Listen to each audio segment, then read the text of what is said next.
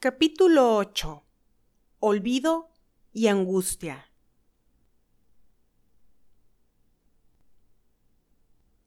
Había pasado el tiempo y Marcos cada vez se sentía más frustrado. Se encontraba a mediados de secundaria y había intentado ingresar al concurso de matemáticas dos veces. En ambas ocasiones no había pasado de la primera ronda. Sus olvidos tenían mucho que ver con esto. Intentaba investigar qué otras habilidades tenía y qué otras opciones existían para viajar, pero no encontraba nada que estuviera a su alcance. Continuaba siendo amigo de Elena. Ella aún era alguien en quien confiar, pero con frecuencia tenían desacuerdos debido a que él insistía siempre en su deseo de volver a viajar. Por más que Elena le decía lo fatal que eso podría resultar para su memoria, Marcos no cedía. Para él, la necesidad de viajar se había convertido en una obsesión. Marcos estaba en un punto en que no entendía razones. Elena trataba de ser paciente con él, pero un día que tuvieron una discusión, por fin explotó. ¿Acaso valoras más el hecho de viajar que todos tus recuerdos? De nada sirve la vida si no voy a lugares nuevos, dijo Marcos enojado. ¿Te estás escuchando? Pareciera que es lo único que te importa. No comprendes lo importante que eso es para mí. Tú no valoras viajar con frecuencia. Ya quisiera yo tener unos padres como los tuyos, a los que les gusta explorar lugares nuevos y disfrutar de sitios diferentes para vacacionar. ¿Y tus recuerdos? ¿Esos no son importantes? ¿Acaso no lo has pensado? Si continúas viajando, llegará un momento en que no recuerdes nada. Al final, ¿de qué te habrá servido? Convivir la experiencia para mí sería suficiente. Estoy harto de vivir anclado en el mismo lugar, ver a la misma gente, hacer siempre las mismas cosas. A nadie le hace daño salir al mundo para tener nuevas experiencias. ¿De qué sirve conservar en mi memoria años y años de estar siempre en el mismo lugar? Esa es una vida muy aburrida y no estoy dispuesto a vivir así.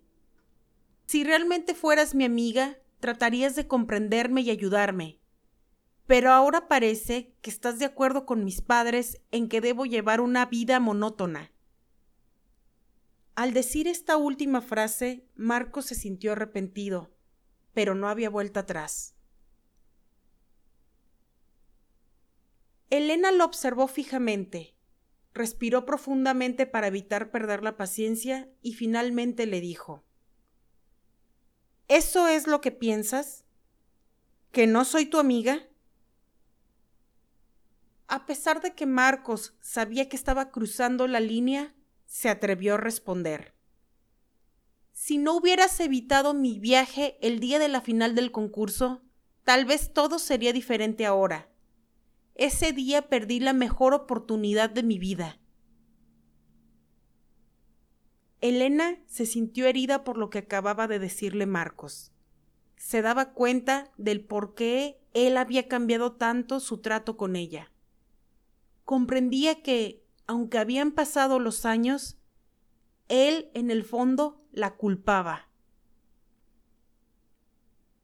Marcos pudo darse cuenta de la reacción de Elena. Quería disculparse enseguida, pero algo se lo impedía. Nunca había sido orgulloso, pero en ese momento estaba seguro de que tenía razón en lo que decía. Gracias a Elena, él ahora tenía una vida gris y sin sentido. Pues para que lo sepas, le dijo Elena con determinación. Ese día te detuve porque en verdad era importante. Ahora veo que tu obsesión no te deja ver más allá de tu nariz. No te importa tu familia, ni la escuela, ni siquiera nuestra amistad. Creo que cometí un error al detenerte, por pensar que era lo correcto.